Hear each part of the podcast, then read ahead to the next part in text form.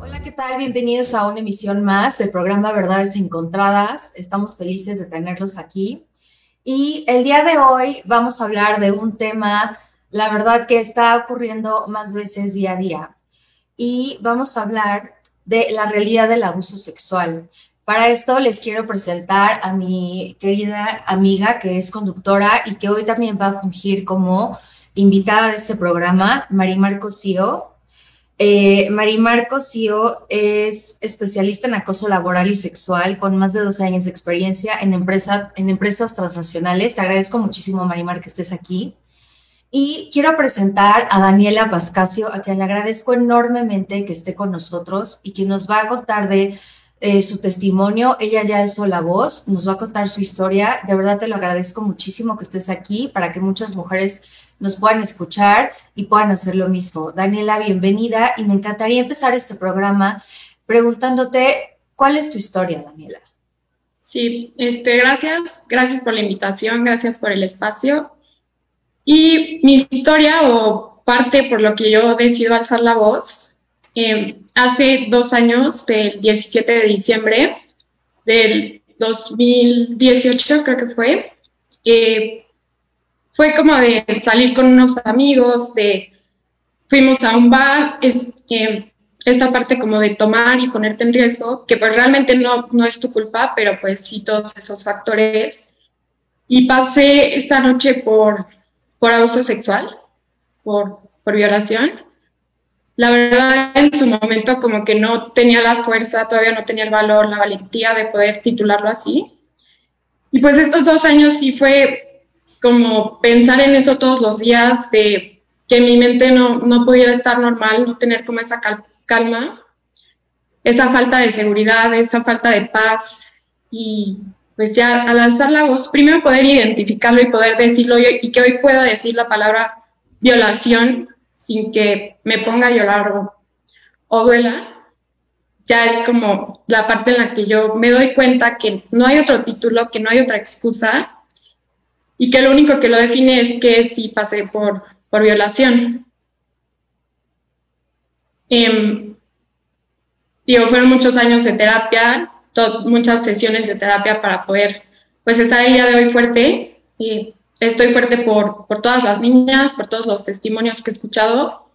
Y como ya damos ese espacio y esa seguridad de decir, ya basta, ¿no? Ya no nos vamos a quedar calladas, ya no les vamos a dar esa libertad de que puedan hacer con nosotras y con nuestro cuerpo lo que les plazca y darles ese, garantizarles nuestro silencio a esas personas. Entonces, pues yo paso por, por violación más o menos en la madrugada y al día siguiente despierto. Realmente lo que pasa en la noche lo tengo un poco bloqueado. Todavía he tenido algunos detonantes que me han, este, pues han regresado como partes, ¿no? Pero la noche sí está incompleta. Tengo muchas frases grabadas de, de lo que me decía este, mi abusador. Y al día siguiente despierto con con la ropa rota. Y pues digo, esto no está bien, ¿no? O sea, no me siento bien, no sé qué pasó, pero, pero algo dentro de mí me decía como, no estás bien, o sea, lo, que pasó no está bien. Y agarro una chamarra de, de esta persona y me voy. Y llego a mi casa y me sentía como, como muy sucia, como esta sensación de suciedad, de tristeza, de odio, como que me sentía muy ajena a mi cuerpo. Y aparte de tener dolor físico, pues también traía un dolor sentimental.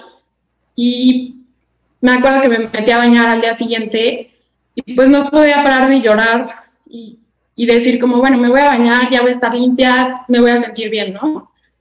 Pero todos esos sentimientos me acompañaron todos los días después de que sucedió eso. Y al momento yo le cuento a, a mis amigos cercanos y ellos me dicen que lo que tengo que hacer en ese momento es ir a denunciar. Sí levanté denuncia, eh, pero por otra parte no estaba lista, ni psicológicamente ni, ni mentalmente como para dar ese paso tan, tan fuerte porque también ir, denunciar, ante las autoridades, pues también es algo muy fuerte, es tener que revivir, es contarle por lo que acabas de pasar que ni siquiera tú entiendes y tener que decírselo a personas que no conoces. Tuve que dar mi testimonio a policías con, con personas al lado que estaban siendo encarceladas y así, entonces como que no tenía esa parte de, de intimidad. Em, fueron como 12 horas, más o menos. Tuve que regresar al lugar de los hechos. Pues sí, fue muy fuerte y creo que nadie te debe de obligar a, levantar una denuncia, ¿no? Totalmente. Totalmente, Dani. La verdad se me hace... Eh, es un tema que abarca para muchas horas, pero creo que algo importantísimo en esto es esta parte de cómo hemos normalizado eh, la violencia, ¿no? Una violación, cómo se ha normalizado esto que hablas de la culpa, que me gustaría hablar más adelante. Y para poder entender un poco más, ahorita que estamos en el tema de la denuncia, todo este enfoque legal, me gustaría preguntarle a Marimar, eh, desde la parte legal, ¿cuál es la diferencia, si hay diferencia entre un abuso sexual y una violación? ¿Cómo se define esto, Marimar? Y también actualmente eh, en las leyes, ¿cómo estamos protegidas las mujeres? ¿Cómo se puede proceder? Eh, mira, Lupita, si hay una gran diferencia. El abuso sexual es esta conducta donde hay cualquier tipo de acercamiento con indicios sexuales que puede ser que la persona te toque, te obliga a tocarla a ella, que haya masturbación, que toquen partes de tu cuerpo, que te obliguen a ver a otra persona cómo se toca, ¿no? Que hay, pero no hay penetración. Obviamente aquí es bien importante la parte donde no hay consentimiento, al igual que la violación. La violación, la diferencia es que si hay penetración con la parte genital, pero no solamente con alguno de los genitales, sino también puede ser penetración eh, vía oral, vía eh, en la boca bucal y con objetos, pero hay penetración y vuelvo a lo mismo, no hay consentimiento. Un punto bien importante que ahorita menciona Daniel, que quiero hacer énfasis en esto, es que Dani eh, estaba diciendo, no, tomé alcohol. Y es cierto, ¿no, Dani? Tomaste alcohol. ¿Ok? Y mucha gente dice, como tomé alcohol, este, di el consentimiento o no. Y ahí quiero hacer énfasis en esto. Hay dos tipos de consentimiento, que es el tácito, ¿no? Donde yo sin decir sí o no, con partes de mi cuerpo o con movimientos de mi cuerpo, te digo que no, que es muy obvio. Te hago para allá, te aparto, te empujo, ¿no? Pero también un consentimiento tácito es cuando una persona está alcoholizada o drogada, porque no está en sus cinco sentidos. En este caso, Dani, que no estaba consciente, no hubo consentimiento de su parte porque estaba eh, alcoholizada, ¿ok? Y él no pudo decir que no, pero su cuerpo decía, no puedes tocarme porque no estoy consciente. Entonces, en esa parte, el agresor, el violador, porque así se llama, es un violador, y hay que poner el título como tal, no debió haberle hecho absolutamente nada. Y el consentimiento expreso es aquel no te digo, no me toques, no me hables, no me digas esto, ¿no? O sí, sí, acércate, sí, dame un beso. Esa es la gran diferencia. ¿No? En el, caso de, caso de Daniela es obvio que no hubo consentimiento porque no tenía, tenía alcohol en el cuerpo. Y aquí, Dani, te quiero hacer una pregunta. ¿Cuál es el papel de tus papás? ¿Te acompañaron a la denuncia? ¿Te apoyaron? ¿Te creyeron? ¿Y qué pasó con tu agresor? Ok, por la parte de mis papás, en ese momento y gran parte por lo que estaba pasando en tomar estas actitudes de tomar, ellos no estaban dentro del panorama. Se habían ido a vivir fuera, entonces pues realmente me encontraba yo sola en la Ciudad de México y en ese momento, la verdad, ellos fueron las últimas personas en, las que pensé para poder compartirles esto. Primero porque no podía yo darle el título. O sea, no, no podía, no era una niña que en ese momento decía fui violada, pero sí sabía que había algo mal. Em, mis papás fueron los últimos en enterarse antes de que yo alzara la voz, que fue hace más o menos dos semanas. Eh, ya agarré ese valor y esa valentía de hablar con ellos y decirles que yo había pasado por eso. Y bueno, ya en estas dos semanas sí me han acompañado en toda la parte como psicológica, todo el apoyo, pero en ese momento pues no, no tenía todavía, lo debo mucho a la culpa, como la culpa que yo sentía me puso todas esas barreras para poder hablarlo, para poder expresarlo, para poder darle el título y, pues hablarlo con, con, unas personas tan importantes como son mis papás. Em, por las autoridades, la respuesta que recibí fue eh, al día siguiente un abogado fue a ver qué había pasado con mi denuncia y le contestaron que, que ellos creían que era nada más una niña intentando llamar la atención. Entonces, cuando todas las pruebas psicológicas, todos los interrogatorios dictaron que sí había habido abuso sexual y, violación. Entonces fue un poco incongruente y el abogado lo que hizo es como presionar para que sí pasara mi carpeta, pero pues realmente pasaron dos años en los que recibí una llamada del de, abogado de oficio y nunca tuve claridad de caso, nunca tuve como esta explicación sobre el tema legal. Eh, yo la verdad no, no conozco mucho del tema legal y pues en ese momento menos conocía sobre este tipo de denuncias. Y pues no, no hubo seguimiento por parte de las autoridades y mi caso terminó, o bueno, sigue como la mayoría de los casos de México en impunidad. Se me hace gravísimo, este, Dani, lo que nos platicas. Ah, se me hace de verdad muy, muy grave lo que nos platicas. Y ojalá, y esto, muchas veces creo que esto que cuentas tú es como la diferencia que hace una mujer, el decir, voy a denunciar, vale la pena todo, el, como dices tú, todo el desgaste que uno hace, toda esa parte, pues que expones al final de tu intimidad, es un proceso complicadísimo para que al final vengan y no me crean. Y hoy lo digo tal cual, no importa, no importa que se tenga que pasar por todo eso, porque creo que hoy estamos en un momento histórico en México y también en el mundo donde alzar la voz es lo que nos hace más fuertes. Y aunque sí eh, sea un proceso bastante burocrático, aunque sea un proceso decepcionante, donde falta muchísimas cosas que hacer para poder mejorar como país, creo que es clave el denunciar, porque entre más denunciemos, aunque sea muy tardado, el sistema va a ir cambiando. Y creo que hoy yo la hablaba con una amiga muy cercana que adoro y que está en un caso muy parecido al tuyo y le decía, no importa lo que se tenga que pasar, no importa que pasen años y no te escuchen. El hecho de tú denunciar y el hecho de hablar va a ir cambiando las cosas poco a poco. Eh, la verdad te agradezco que tú lo hagas públicamente porque no solo es eh, una denuncia donde tú vas viviendo todo el proceso de manera muy personal. El hacerlo público es de verdad el doble de difícil, es de alguna manera quedar expuesta, pero te lo agradezco porque tu testimonio va a animar a muchísimas a hacerlo y hacerlo público es presionar y es decir un hasta aquí, ¿no? Entonces, eh, de, este, de este tipo de abuso, yo tengo una duda que le quiero preguntar a Marimar, que justamente en el caso de mi amiga, y, como dices tú, Dani, creo que entra mucho este sentimiento de culpa. En la mayoría de los casos no hay testigos, porque pues los violadores van, te apartan, te llevan a, un cuarto y lo saben hacer muy bien. Entonces, mi amiga me decía oye, yo lo quiero denunciar, pero tengo como, aparte de, la culpa, tengo como el miedo de, no tengo testigos, no hay alguien que pueda decir, así es, me van a creer o no.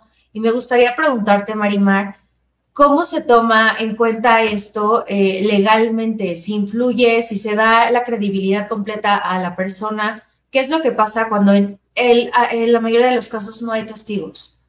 Esa es una muy buena pregunta y en mi experiencia en empresas muy grandes donde hemos, hemos despedido y levantado denuncias con empleados que han cometido temas de abuso sexual, acoso sexual y violación, cuando las, los empleados se han acercado a mí y me dicen, no tengo, no tengo pruebas, ¿qué hago? Esto es muy sencillo. ¿Qué pasa cuando yo digo una mentira? Si tú me preguntas el mismo hecho 10 veces, en algún momento algo no va a coincidir. Y me pasó un ejemplo, ¿no? ¿Dónde te tocó? En la sala de juntas. Y al día siguiente le digo, ¿dónde te tocó? En la cafetería pero no fue en la sala de juntas. Bueno, fue en la sala de juntas rumbo a la cafetería. Entonces yo ahí empiezo a ver, cuando no tengo videos, no tengo testigos, que algo no coincide. Pero como tengo un testimonio real, como es el caso de Dani, y no tengo testigos, todo cuadra. Y si le pregunto a Dani 10 veces su testimonio, va a ser lo mismo. Y la prueba es la misma, y la ropa, y la dirección, y las horas, y todo va a coincidir. Entonces, cuando tenemos que se llaman indicios y figura que todo cuadra, entonces, no importa que no haya testigos, levanten la mano y denuncia, porque sí se puede llegar ¿no? a un caso de ser afirmativo y que se llegue a, levantar la denuncia. Otra, otra cosa que es, importante mencionar, eh, Lux, es que de pronto me preguntan, oye, ¿qué pasa? En otro caso de Daniela, eh, que pasó hace dos años, y ¿Qué tal si Daniel hubiera querido preguntar, digo, denunciar hace la semana pasada? ¿Todavía puede? Ya pasó hace mucho. Les digo a todas las personas que nos están viendo que se puede. La prescripción para delitos en temas de violación y abuso sexual es de 20 años. Entonces, si ya pasó, si en ese momento estaban muy chiquitas, tienen miedo, levanten la mano, ¿no? Porque todavía se puede denunciar y tienen todavía esos 20 años. Cuando son menores de edad, hoy tuvo una reforma muy importante, que ese punto sí quiero mencionarlo, una reforma muy importante que levantó el Congreso en este país, donde eh, los menores de edad que fueron abusados tienen hasta que tengan 30 años de edad el tiempo para denunciar. Entonces, esto es un gran avance en nuestro país, que es una cosa buena que también hay que mencionarla, donde sí pueden levantar la mano, aunque no haya testigos y aunque hayan pasado muchísimos años. Y aquí el punto que también te quiero, que, quiero preguntarte aquí, y, y, Lux es mamá, yo no soy mamá, y Dani, tú tampoco eres mamá, es el papel de los papás eh, en la educación de los niños, y hablo sobre todo el tema de los hombres, de los varones. Tú, Lux, tienes un bebé, ¿no? Que todavía está chiquito. Creo que es fundamental el papel de las mujeres en cómo los educan, sobre todo a los niños. Yo he visto niños de 12, 13 años que se dirigen ya con groserías, con faltas de respeto, con obscenidades sexuales a otras niñas y literal tienen 12, 13 años. ¿Tú qué les dirías a las mamás, Lux, que tienen hijos varones como tú? Mira, es, es una pregunta súper interesante porque lo he pensado ahora eh, que hemos estado inmersas en estos temas. Para mí, lo principal en mi bebé la primera parte para que él no sea un alguien que en un futuro agreda a una mujer es enseñarle el valor que tiene su cuerpo. O sea, decirle, Santiago, tu cuerpo es tu templo, estas son tus partes. O sea, la verdad, ser tal cual, digo, en un lenguaje de, bebé, pero decirle, estas son tus partes, estas partes no se tocan. O sea, desde niño, eh, como mostrarle, pues sí, tal cual la... Eh, como esa protección de su cuerpo, ¿no? Y desde niño empezar a enseñarle, no solo, yo así lo digo, ¿eh? no solo en un tema de mujeres, en un tema de mujeres y hombres, el respeto. O sea, el respeto al, al cuerpo ajeno, el respeto en el caso de las mujeres, a la forma en que se dirige, sí tal cual decir, fíjate que me, se me ha complicado esta parte de decir, no le quiero enseñar a Santi como la fragilidad de la mujer, ni este, porque es volver a caer en lo mismo, ¿no? En todo lo que estamos viendo de género. O sea, no, no le voy a enseñar, a una mujer no se le pega porque eh, es este frágil. no, no, no. Es simplemente un respeto que debes de tener tanto a una mujer como a un hombre. No se, no se agrede ni a una mujer ni a un hombre. La mujer es igual de fuerte, igual de poderosa que tú. O sea, no, hay, no quiero hacer con él ninguna diferencia de, de género, porque creo que es justo lo que va pasando en, en los hombres, ¿no? Que van viendo a la mujer pues de alguna manera mucho más débil. Y no, es igualdad en respeto, es igualdad en tener los papeles. Y es importante, creo que para todas las mamás, que estemos muy pendientes del comportamiento de nuestros hijos. Y también hay que decirlo, Mar, y lo hemos platicado. Lamentablemente son miles de mujeres las que viven eh, esta situación, pero también son muchos hombres. O sea, también está la parte de hombres eh, que sufren abuso. Y lo hemos también platicado que no es un 100%, pero muchos de los hombres que se convierten en agresores es porque vienen de un hogar donde fueron agredidos, es porque vienen de mamás que de alguna manera permitieron eh, pues estas actitudes y lo van dejando pasar y como dices tú, desde chiquitos ves que los niños ya están en un papel de mucha diferencia de género y en un papel donde las mujeres las maltratan. A ver, como mamá, algo estás haciendo mal y como mamá te corresponde poner un alto a ese squinkle y a todos esos mis reyes y niños que vemos que hoy en día sienten que el mundo pues les hace, eh, es poco para ellos, ¿no? Entonces, como papás es importantísimo, sobre todo teniendo hombres, que estemos muy pendientes de sus comportamientos, que los enseñemos desde chiquitos a respetar su cuerpo y que los enseñemos a no hacer esta diferencia, ¿no? Que las mujeres son exactamente iguales que ellos. Yo para mí eso es clave, ¿no?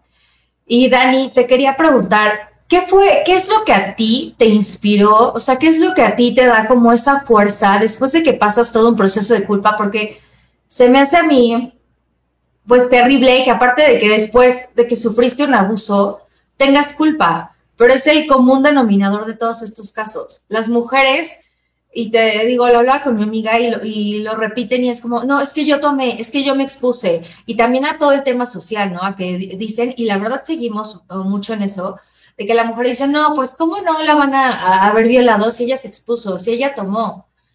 ¿cuál es para ti esa fuerza que tomas? ¿Dónde está el momento donde tú dices, a ver, no me importa, lo voy a llamar como es, fue una violación y lo voy a denunciar? ¿Cómo vives tú todo ese proceso de culpa y qué fue tan importante para ti para animarte a hablar, para tener el valor, para que otras mujeres que están en esta situación se puedan agarrar de ahí y lo puedan pasar de la culpa a decir, no voy a seguir tapando esto, esto fue una violación? Em, bueno, al principio sí fue mucho la culpa, la respuesta de la sociedad que tuve, las personas que, que se enteraron, sí me dijeron muchos comentarios como tal vez no dijiste no lo suficientemente, o por qué no le pegaste, o todo eso indicaba como fue tu culpa. Y el hecho de que yo era quien tenía que buscar ayuda terapéutica, quien tuvo que tomarse eh, pastillas, sacarse estudios de sangre, como que todo eso me, me llegó a decir como, pues tú eres la que está pasando por esto, entonces fue culpa.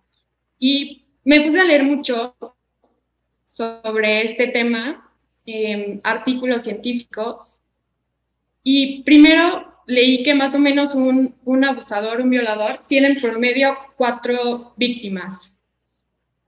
Y hace unos meses, porque el momento en el que yo recibo esa parte, esa respuesta de, de la fiscalía, como que literal le dieron carpetazo a mi caso, pues yo digo, ¿por qué voy a estar dejando que esto me afecte en mi vida estudiantil, en mi vida social, en mi mente? Tuve muchos trastornos de, de alimentación, ¿no? Yo buscaba castigar a esta persona en mi propio cuerpo, dejando de comer, tenía periodos de bulimia y hace unos meses leí que otra niña, otra conocida, había pasado por la misma historia detallado casi igual por lo que yo pasé con el mismo agresor. Entonces ahí dije como, no soy la única, o sea, no soy la única víctima de esta persona. Y como que volví a revivir todo, pero una parte de mí sí encontró como esta esperanza de si otra niña pasó por lo mismo, si otra niña alzó la voz, no es mi culpa y, y no estoy mintiendo. Y me dio un poquito ese valor, como decir, no estoy sola en esto tan feo. Y no es que nos una un agresor, una historia. Yo creo que nos unió más esta parte de alzar la voz. Entonces, en ese momento yo agarré un poquito de valor de ya poder alzar la voz. También tuve muchísimas sesiones de terapia desde enero hasta la fecha. Y eso fue lo que me hizo decidir, también todos los testimonios del 8 de marzo, toda la, lucha que estamos teniendo hoy las mujeres, de decir, ya basta, esto no está bien, y ahí tomé el valor como de alzar la voz para poder transmitirle a las niñas que también pasan por esto, que desgraciadamente el, el número de violaciones en, el país es enorme y me causa mucha tristeza, la verdad, leer todos los testimonios, escuchar todas las, las historias, pero sí como que me identifiqué y encontré esta valentía y alcé la voz y me contactaron también otras víctimas que pasaron por lo mismo que yo. La historia, la, nuestras historias sí son muy parecidas y pues sí son por el, por el mismo abusador, ¿no? La misma persona. Entonces, pues mucho esta parte de no, no fui la única, no soy la única y tengo miedo que no sea la única. O sea, que yo no sea la última, que es lo que quiero, como si las autoridades no hacen nada y esa persona sigue libre, lo que yo quiero es que no le pase a otra niña y con la misma persona. Entonces, si yo puedo alzar la voz y compartir mi experiencia, que las niñas tengan cuidado o, o que sepan, ¿no? Que sepamos que esta persona, la única etiqueta que tiene es de violador. Y pues esa fue, yo creo que la parte que me ganó o como el empujoncito que necesitaba para poder exponer todo esto y sacarlo, también fue en parte como catarsis de quiero cuidar a las otras niñas, ¿no? O sea, no quiero que otra niña tenga que volver a pasar lo mismo. Claro. Muchas gracias, este, Daniela, por compartirnos esto. Eh, de verdad lo admiro, eh, lo honro y lo agradezco muchísimo. Gracias. Y eh, Mar, esta parte legal que como sabemos y nos ha platicado Daniela es, es la verdad o sea, no solo es el reto de enfrentarte a, a que te violaron, es el reto de decir, eh, lo tengo que hacer legalmente. Siempre la parte legal como que causa un poco de miedo, de sentir que no te van a creer, de saber que vas a estar pues de alguna manera expuesta. Entonces, digo, tengo dos preguntas para ti, Mar, desde la parte legal. La primera sería si ahorita la ley, eh, bueno, ya nos comentaste que cuántos años, en cuántos años puedes denunciar y no pasa nada, pero si hay algo nuevo, sobre todo por el momento que estamos viviendo, algo nuevo que proteja a la mujer, ¿no? Hemos visto casos mediáticos donde, pues, justo como decía Daniela, eh, ahorita una actriz, ¿no? Había denunciado hace dos años, me parece, y no pasó absolutamente nada. Lo mismo que Daniela, su carpeta, te hacen sentir que, pues, la verdad, tu palabra no tiene ningún valor. Lo hace público e inmediatamente a los dos días eh, sus agresores hoy, están encarcelados, ¿no? Entonces, Mar, qué triste tener que llegar a esto al decir, muchas personas es algo tan privado que pues no, muchas personas no están listas y no lo quieren hacer público. Y al parecer pues es la única manera para la que te hagan caso, ¿no? Porque las autoridades ya se ven en una presión máxima, ya están expuestos y ahora sí eh, toman la carpeta, ¿no? Entonces, Mar, mi pregunta es, si eh, las personas que vivieron esto no lo quieren hacer público, que es súper respetable porque ese es otro proceso también, el tener que enfrentarte a, a toda la parte social, y quieres tú presionar tu caso, ¿hay como alguna nueva ley o hay alguna manera en la que tú le puedas decir, oye, pues de esta manera creo que podrá ser más escuchada. Esa es una pregunta, Mar. Y mi otra pregunta también para ti es, ¿cuál es, cómo te puedes dar cuenta? ¿Cuál es, eh, em, cómo se comporta la gente que ha sufrido un abuso sexual, una, una violación? Eh, Lupita, desgraciadamente no, no hay nada que pueda hacer que presionemos más a las autoridades, más lo que hemos hecho este grupo de mujeres tan valientes como Daniela, lo del 8 de marzo, que hemos sido tan criticadas, pero a la vez, si no ha sido por redes sociales y por los medios de comunicación, no tendríamos esa fuerza para seguir hablando. Entonces te diría que desgraciadamente ahorita no hay nada más que hacer, pero sí sigo diciendo a las personas que nos están oyendo que sí levanten su denuncia. Les voy a dar algunos consejos. La denuncia tiene que ser de manera inmediata. Segundo, no se quiten nada, no se toquen, no se bañen. Sé que de pronto, como dice Dani, quieren irse corriendo a bañar y quitarse la ropa, pero ahí puede haber indicios, puede haber eh, eh, líquidos, esperma, etcétera. Entonces, no se quiten la ropa. Sí tengan confianza con sus papás o con sus amigos, sí vayan al Ministerio Público. Daniela, mencionaste en tu video y me acuerdo perfecto que denunciar, y me encantó ese término, eh, es una segunda violación. Y sí, es así es la gente que denuncia vuelve a revivir todo porque no tenemos un protocolo de seguridad. Como tú dices, Lux, ¿no? Eh, no hay una, una seguridad, entonces los agresores se enteran y vuelven y, hay víctimas que han sido asesinadas. Entonces yo diría que sigamos levantando la voz en redes, en los medios de comunicación, que sí vayan con autoridades y denuncien lo más pronto posible. Y tu otra pregunta es si hay forma de darnos cuenta cuando una persona no quiere hablar pero ha sufrido acoso eh, sexual o violación. Y es lo que decía Dani hay depresión, gente que de pronto explota, ¿no? Se enoja demasiado rápido o está triste todo el tiempo, que tanto en la escuela baja sus calificaciones o en el trabajo deja ir a trabajar, baja su, su desempeño, deja de comer o al revés, sube muy rápido de peso. Si ustedes ven que algún compañero, hombre o mujer, sufre por esto, pregúntenle. A lo mejor tiene un tema de depresión, un problema económico, familiar, pero me ha pasado muchas veces en las empresas que estas personas sí pasaron por temas de abuso sexual o violación y tienen miedo de hablar. Entonces, acérquese con sus, con sus amigos de confianza, con sus familiares y dígale, ¿estás bien? ¿Necesitas algo? Porque son síntomas que te das cuenta tú muy rápido, ¿no? Y Daniela lo acaba de, de mencionar. Aquí, Dani, me asombra que estés diciendo que tu agresor lo ha hecho varias veces. Eh, te has puesto en contacto con él eh, en redes, él se puso en contacto contigo, ¿qué hicieron tus papás con la familia de esta persona? Cuéntame un poco más de este agresor. Em, él sí se puso en contacto conmigo, lo, lo tenía en una red social y en ese momento lo que yo hice es bloquearlo por todas partes para que no pudiera tener contacto o acceso a mí. La verdad, desde que alcé la voz y di mi testimonio, sí me entró mucho este miedo de, de que me llegara a contactar. La verdad, me marcaban de, de números desconocidos y tenía ataques de pánico. Y me quitó sin mucho esta seguridad. No, tengo todavía ese miedo irracional de que me llegue a contactar por como el, el miedo que todavía tengo que la verdad alzar la voz lo hice, lo hice con miedo, pero, pero aún así lo hice. Y bueno, este, pues la verdad es una persona que realmente no conozco mucho de él. Y sí estoy buscando la manera de, protegerme, como de que no, no, me llegue a pasar algo. Eso lo estoy viendo con, con mi equipo de abogados. Pero también esta parte de al yo, eh, como tú dices, los comportamientos, ¿no? De tener un menor desempeño académico, de ya no tener como, como esta parte social, de cambiar, de cambiar. O sea, yo creo que de ese día puedo decir que yo era alguien antes y a partir de esa noche yo fui una persona totalmente distinta. Todos estos trastornos de alimentación y todo este daño que me hice, toda esta culpa, y llega un punto en el que digo, no le voy a dar tanto poder a una persona, no le voy a dar tanto poder a un hecho en que me cambie así, en que me perjudique en mi desempeño académico, en que cambie la persona que yo era antes y esa parte de que lo empoderé a él en lugar de empoderarme a mí.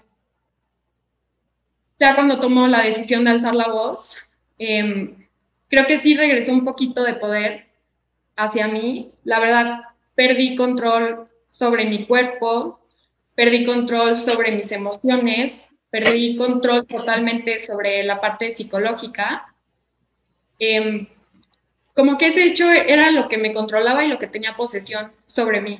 Si había algún pequeño detonante, me acuerdo que, el primero que pasó, em, lo que recuerdo de esa noche es que él prendió la tele para que nadie pudiera escuchar lo que, lo que estaba pasando y me acuerdo muy bien de estar escuchando pues el programa mientras él me violaba y un día estando en un gimnasio ponen el mismo programa y en ese momento me empiezo a sentir débil, se me baja el azúcar, empiezo a temblar y ahí fue como mi primer ataque de pánico. Entonces yo me doy cuenta como no tienes control sobre tu cuerpo, eh, si alguien tocaba un poquito el tema sobre violaciones, yo estando en clase me pasaba lo mismo, no me podía mover, este, entonces, esta parte de que literal él se llevó todo el control y, ese hecho me, hizo perder todo el control sobre todo lo que hacía, todo lo que sentía y todo lo que pensaba en ese momento. Entonces, pues ya en el proceso terapéutico que he llevado, ya he encontrado otra vez como tener ese control sobre mí. Si en algún momento siento que voy a volver a tener un ataque o, o si me empiezo a sentir mal, ya sé cómo controlar mi cuerpo y ya como pasar esa parte, ¿no? O sea, de que esta persona ya no va a tener el poder sobre mí. O sea, ese poder solo me corresponde a mí, no se la puedo ceder a alguien.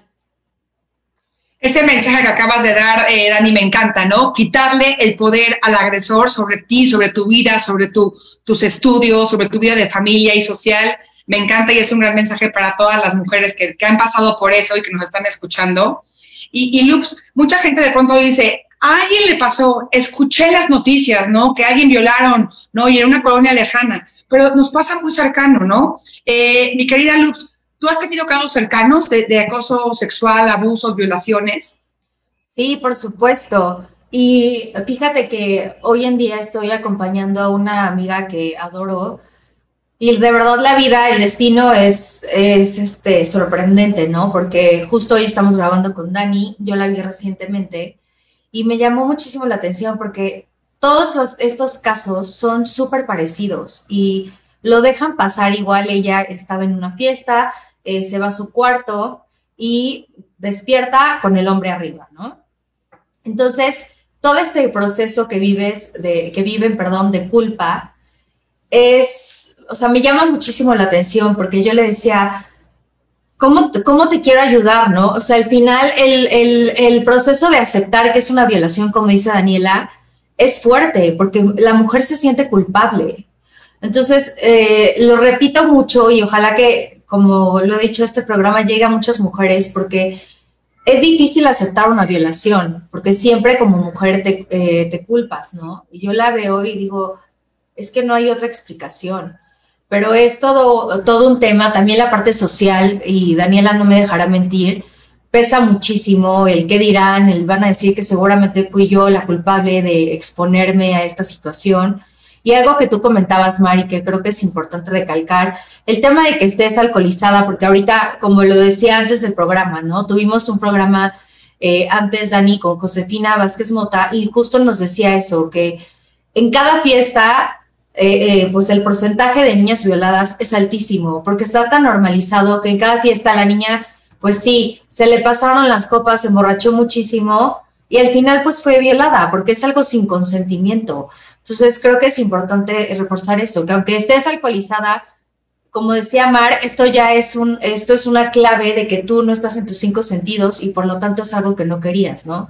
Entonces sí, son casos súper comunes, son casos que hemos normalizado y que creo que como ciudadanos, como mujeres, nos corresponde justo decirle a nuestras amigas, a nuestros cercanos, oye, esto lo tienes que denunciar, esto no está bien. Y también eh, esta parte de, del hombre, ¿no? De decir, bueno, el hombre lo va a negar o el hombre con ciertas influencias que tenga, pues me va a dejar a mí en ridículo, puede tomar represalias contra mí. No, creo que de verdad estamos en un momento donde para las mujeres está muchísimo a favor el tema. También como mujeres eh, nos invito, porque somos parte mm, de, pues también de juzgar, ¿no? De que, la, de que hablan y de decir, no, eh, claro, ella se expuso, no, se vistió así, no, pues cómo tomó, no, mujeres, estamos en momento de apoyarnos, de ser solidarias y de creer más que nunca en el testimonio de quien sea.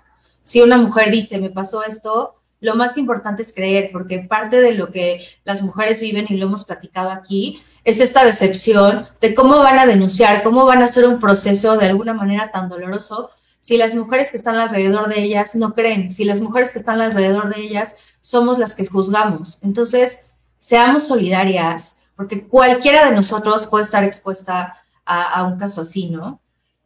Y eh, estamos eh, llegando casi al, final de nuestro programa Conclusiones, eh, pero antes de, cerrar, me gustaría preguntarte, Mar, en esta parte legal, ¿tú qué piensas de, de pues, todas estas reformas que están de alguna manera congeladas en la Cámara de Diputados y donde también pues el sistema no ayuda mucho a la protección de, de las mujeres? La verdad es que vamos muy lento.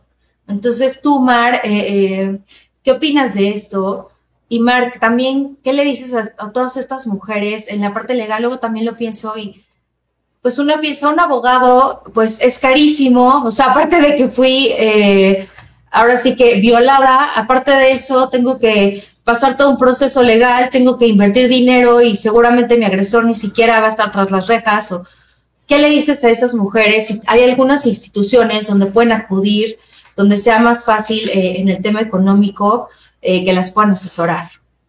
Bueno, Lux, en el caso de las reformas que están congeladas, ¿no? En, en, el Congreso es un claro reflejo de este patriarcado, es un claro reflejo de que el país tiene otras prioridades más importantes que proteger a las niñas, niños, mujeres, adolescentes que están sufriendo acosos, violaciones y que están siendo asesinadas, ¿no? Apenas se reguló hace poquito el tema de los feminicidios, después de muchísimo trabajo de varias personas, ¿no? Para aumentar las penas y tenerlo como un delito no tipificado como tal feminicidio, pero hasta ahí llegamos. ¿No? Es una tristeza que, que, sigamos teniendo esos hombres que dan prioridad a otras, a otras leyes más que proteger a las mujeres, a los niños y también lo que hablábamos, ¿no? También hay muchos hombres que han sido eh, asesinados, violados, eh, el tema también sobre todo, y quiero aquí hacer mención que va a ser un programa más adelante, el tema de los transvestis, ¿no? De la gente homosexual que también ha sido muy atacada y sufre mucho acoso y tema de violación. Es una tristeza y es un reflejo totalmente del patriarcado, del machismo que sufrimos en este país. Y lo digo, y lo digo abiertamente en este programa, porque así se llama, Verdades Encontradas. Es un reflejo de la tristeza que estamos pasando actualmente en el país, ¿no? Eh, este programa, como tú dices, da para muchísimo más.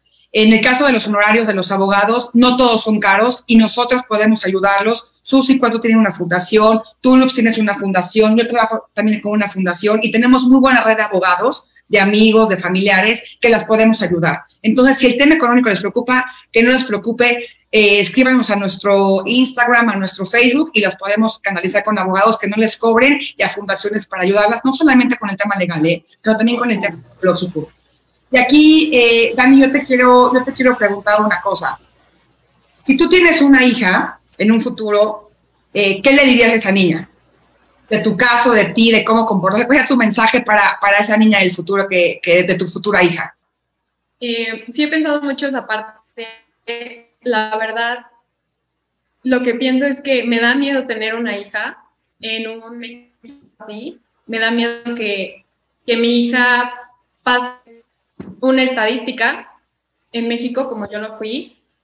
Pero yo creo que sí empezaría con toda esta parte de la educación, del consentimiento, que también, digo, eh, está esa parte conservadora en donde no hay educación sexual por parte de los padres, como por pena, y es fundamental y es esencial, pero me gustaría darle mucho esta parte de empoderamiento, que ella tenga poder sobre ella misma y que ella pueda decir que no, y que sepa que su no sí, sí debe de ser escuchado y sí debe de ser tomado en cuenta. Y esta parte que yo creo que como víctima, lo que esperas es que te crean ese apoyo.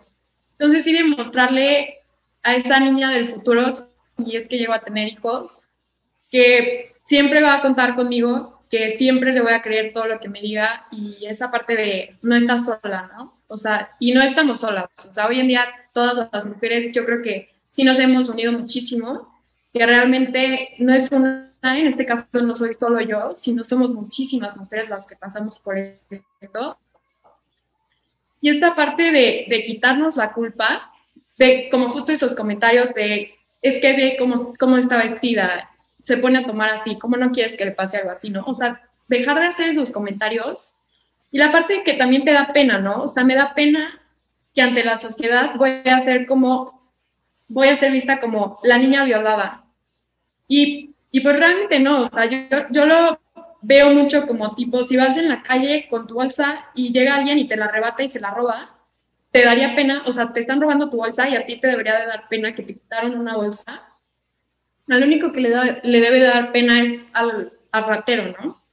Es como esta parte de quitarnos la pena, o sea, en, mi caso, pues sí, me robaron muchas cosas, me robaron seguridad, me robaron una parte íntima, eh, me robaron como un poquito de mi esencia, pero la única persona que debe de tener pena y la única persona que le debería de dar pena ser visto en la sociedad es al violador, ¿no? A nosotras como víctimas, pues no debe de darnos pena ni, ni debemos de sentir culpa y sí er erradicar todos esos sen sentimientos y alzar la voz y como ustedes lo dicen, que hay muchas fundaciones que, que ayudan en, en este caso, que se me hace muy, muy importante porque si no recibes parte no, no recibes ayuda por parte del gobierno, que es quien se debería de encargar de esta seguridad, pues hay muchísimas alternativas a las cuales puedes recurrir para poder encontrar toda esta ayuda y apoyo.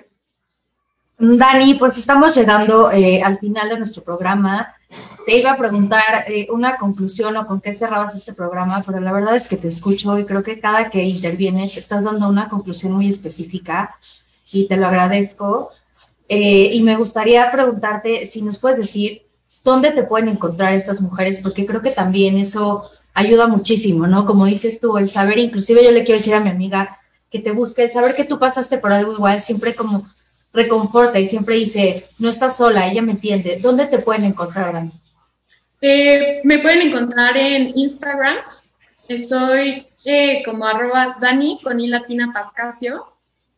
Y ahí se pueden acercar conmigo, pueden decirme todas las preguntas que, que puedan tener, si, si quieren platicar, eh, que sepan que estoy aquí, que espero que alzar la voz el día de hoy y, y, que hoy pueda platicar y llegar a todas ustedes, ayuden que sepan que pues no están solas, que aquí estoy y en cualquier cosa que yo pueda ayudarlas, eh, no tanto como por la parte legal y, y la parte como profesional psicológica, que sí es esencial, pero sí brindarles este apoyo como de sororidad y como esta empatía, ¿no? O sea, de, de decirles, yo sí les creo, eh, claro que, que siempre voy a creer y que si mis palabras o mi historia puede servirles de algo, que puedan hacer uso de, de, esto y que ellas también son mujeres valientes, que todas tenemos una voz y pues realmente son voces fuertes que se han hecho fuertes desgraciadamente por eventos así o por vivir en un México así, pero lo importante es tener esa voz. Muchísimas gracias, eh, Daniela. Y para ti, Mar, ¿cuál es tu verdad de este programa? Yo mi mensaje es primero, yo Dani sí te creo y le creo a todas las mujeres que levantan la voz, a las mamás que me están escuchando y los papás, sí créanle a sus hijos e, e hijas, no duden ni un segundo, tomen asesoría legal, denuncien, levanten la voz y también temas psicológicos, también que tomen asesoría y sobre todo les digo a las personas que no importa si estoy desnuda, si estoy drogada, si estoy borracha, si digo no y no y no hay consentimiento, no merezco que nadie me falta respeto, me toque, abuse de mí o me viole. Así de sencillo. No hay justificación alguna, ¿no? Para este tema, este tema de este tipo de actos. Así que levanten la voz. Es nuestro momento, el momento que estamos todas unidas. Así que, que Dani, gracias por este espacio, por tu fuerza. Y estoy segura que si tienes algún momento una hija, va a estar muy orgullosa de ti. ¿Ok? Gracias, mi Luz. Pues estamos llegando al final del programa. Yo rápidamente eh, concluyo. También te digo, Dani, si te creo, yo sí te creo y de verdad que sea algo que dejemos de normalizar. Perdón. Y mi mensaje es para, para todas las mujeres que siento eh, que siempre vivimos de alguna manera, sobre todo en México, como todo este tema de acoso, seamos más conscientes. Eh, y sobre todo, como decía Daniela, tengamos esta solidaridad con todas las mujeres que nos rodea, de creerles, de apoyarlas y de siempre invitar a que denuncien. Eh, de verdad creo que es nuestro momento históricamente, hoy más que nunca debemos alzar la voz. Eh, te agradezco muchísimo, Daniela, porque sé que eh, te veo y sé que no es fácil, pero créeme que tu testimonio, el hecho de decir que tu testimonio ayuda a otras mujeres a que se animen, a que alcen la voz, Wow, para ti un aplauso enorme eh, de pie. De verdad, gracias por confiar en nosotros, por confiar en este espacio.